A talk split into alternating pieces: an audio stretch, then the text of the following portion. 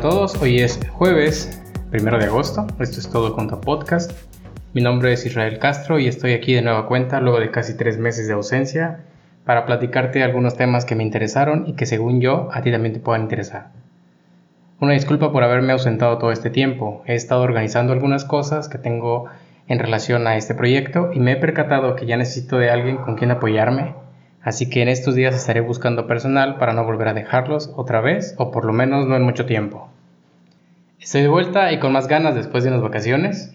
Y es que aunque lo dejé de lado, no había jueves en que no pensara en volver a retomarlo. Por otro lado, he estado trabajando mucho en estos días en actividades relacionadas con mi proyecto, desde mejorando el SEO de las publicaciones de mi blog, sobre todo aquellas que llevan ya algunos años y que según las estadísticas del sitio siguen recibiendo visitas. Este periodo de vacaciones ha sido de grandes cambios en mi vida, sobre todo personal, pues el pasado 22 de junio me casé, así que para cuando grabo y edito este episodio ya he pasado el primer mes de mi vida al lado de mi esposa. Si me sigues en Instagram seguramente no te perdiste detalle. Por todo lo demás, eh, muchas gracias a todos por sus comentarios para que vuelva con este podcast. Así que de verdad espero que esta vez podamos seguir por un buen rato. Tengo ya varias ideas para este canal. Mientras tanto, te recuerdo que puedes colaborar mandando tus dudas o comentarios al 5544 753602 o bien al correo electrónico podcast. Comenzamos.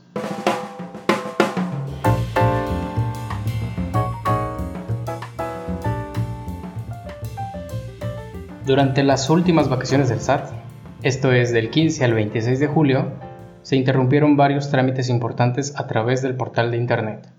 Entre ellas, la más sonada fue la relacionada con la consulta de solicitudes de saldos a favor, pues durante estos días no se podía acceder al portal para presentar ni verificar el estado de dichas solicitudes. Estas vacaciones están establecidas en la regla 216 de la Resolución Miscelánea Fiscal y de acuerdo con el Código Fiscal de la Federación, en estos casos los días que abarcan el periodo vacacional no deberán ser consideradas en el cómputo establecido en dichos trámites a los que tenemos acceso. Durante este periodo, las áreas del SAT que tienen contacto directo con los contribuyentes tienen menos personal y por esa razón el tiempo de espera de diversos trámites aumenta considerablemente. Esto, por supuesto, no aplica cuando se trata de plazos para la presentación y pago de contribuciones. Esta semana y parte de la anterior estuve viendo a través de Twitter que varios usuarios estuvieron quejándose de que no podían obtener el reporte de opinión de cumplimiento. Esto debido a que el portal del SAT tuvo algunas modificaciones derivadas de cambios en la resolución miscelánea fiscal para este año. Y es que ahora solo se puede obtener si ingresamos utilizando nuestra firma electrónica. La regla en cuestión es la 2139 y en ella se elimina la posibilidad que dicha opinión sea solicitada por teléfono y se establece además que un tercero podrá consultar dicho reporte previa autorización del contribuyente a través de la misma página.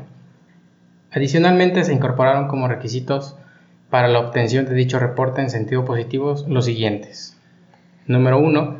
Tratándose de personas morales del título 2 de la ley del impuesto a la renta, excepto aquellas del capítulo 7 y 8, así como las del título 7, capítulo 7, que no hayan declarado en cero los ingresos nominales del mes cuando hayan emitido CFDIs de ingresos durante el mismo periodo y se encuentren vigentes. Y punto número 2, que no hayan sido publicados en el portal del SAT en el listado definitivo del artículo 69b del Código Fiscal de la Federación. Aquí hay un pequeño detalle con las personas morales que son sociedades civiles, puesto que éstas acumulan sus ingresos considerando lo efectivamente cobrado y en algunos casos me enteré que hubo sociedades que emitieron comprobantes, se encuentran vigentes y al no cobrarlos declararon obviamente en cero. Esto trajo consigo un reporte en sentido negativo, perjudicando así la operación de los mismos, pues para llevar a cabo sus operaciones con otros contribuyentes necesitaban cambiar esta situación. También se estableció un plazo máximo de seis días para que la autoridad resuelva las aclaraciones cuando se refieran a la localización del contribuyente en el domicilio fiscal, a declaraciones presentadas en cero, pero con CFDI emitido, y a contribuyentes ubicados en el listado definitivo del artículo 69b del Código Fiscal de la Federación. Si el contribuyente no pudo aclarar alguna de las inconsistencias, podrá hacerse valer nuevamente la aclaración correspondiente, cuando aporte nuevas razones y lo soporte de manera documental.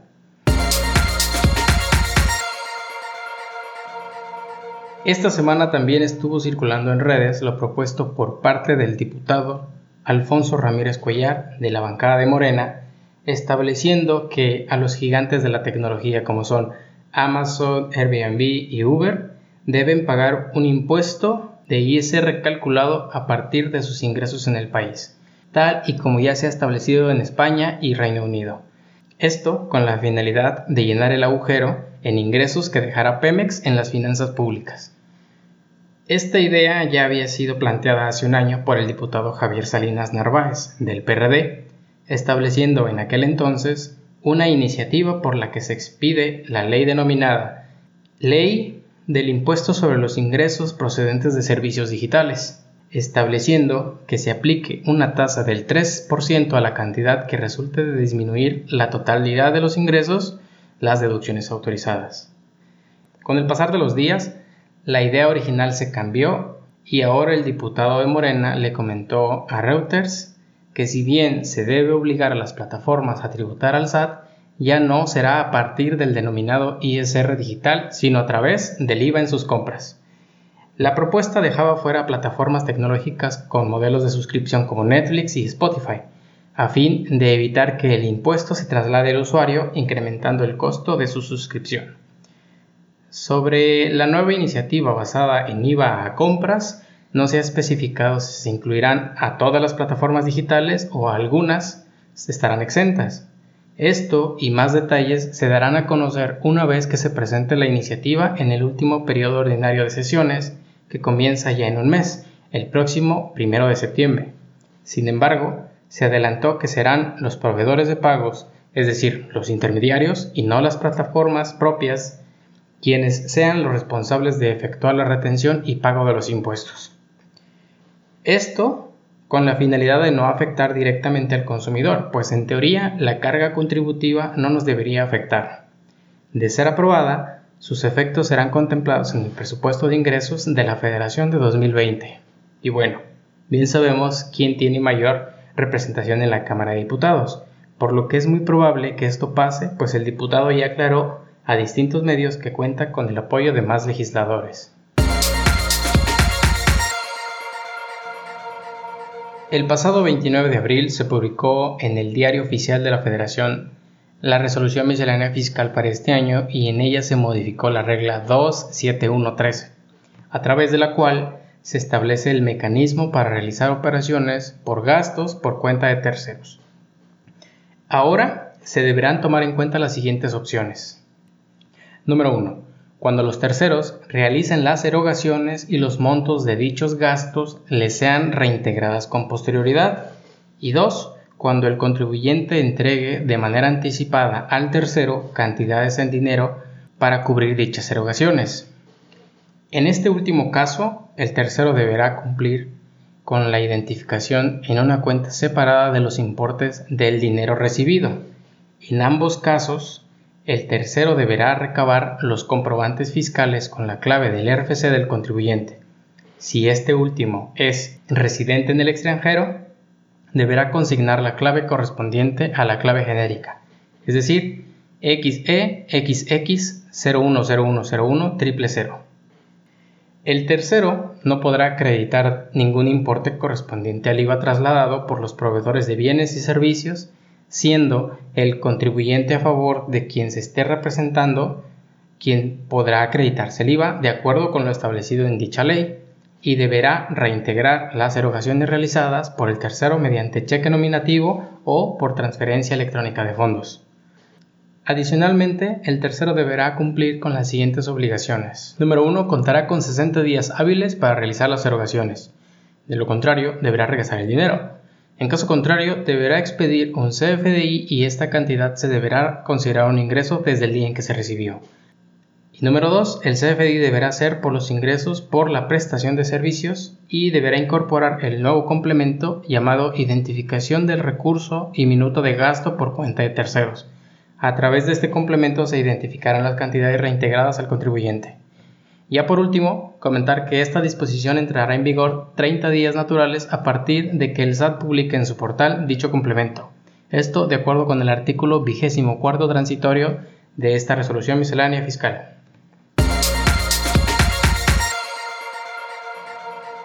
El pasado 7 de mayo se publicó en el Diario Oficial de la Federación junto con otros anexos el anexo 24, relativo a la contabilidad electrónica para este año.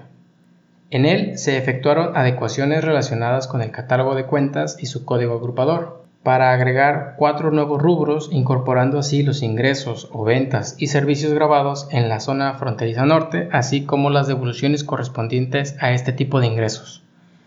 Esto generó conflicto en el orden en el que se encuentran configurados los catálogos de cuentas internos en muchas de las empresas, ya que en lugar de agregar estos nuevos códigos al final del rubro de ventas y de devoluciones, se integraron dentro del catálogo de cuentas existente.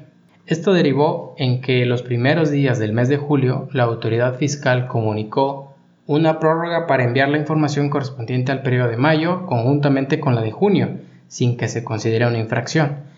Sin embargo, el pasado 24 de julio se publicó una versión anticipada de la primera modificación a la resolución miscelánea fiscal para este año, así como el correspondiente anexo 24, en donde dichos códigos agrupadores quedan como originalmente estaban, y las cuentas de ingresos, ventas y servicios grabados en zona fronteriza norte, así como las devoluciones correspondientes a este tipo de ingresos, se incorporaron al final de su bloque correspondiente, es decir, 401 y 402. Esto sin duda es una carga adicional de trabajo, pues complica el envío de la información, pues con la última modificación no se tiene certidumbre si la información de mayo, junio y julio se presentarán en conjunto o no, considerando la última adecuación del catálogo de cuentas. Mientras tanto, estaré al pendiente por cualquier cambio que presente la autoridad en estos días y lo estaré informando a través de mis redes sociales.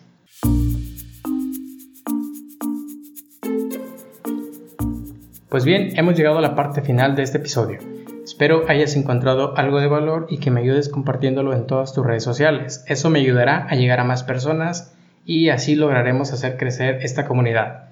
Recuerda que todas las referencias mencionadas en este episodio las puedes consultar en todoconta.com diagonal P de podcast 015.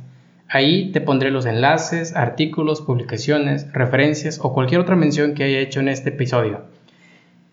Nos escuchamos la siguiente semana, ahora sí, sin falta, a menos de que algo importante suceda. Mismo día, misma hora, ya que este podcast se publicará todos los jueves a las 10 de la mañana, tiempo del centro de México. Así que no olvides suscribirte para que no te lo pierdas.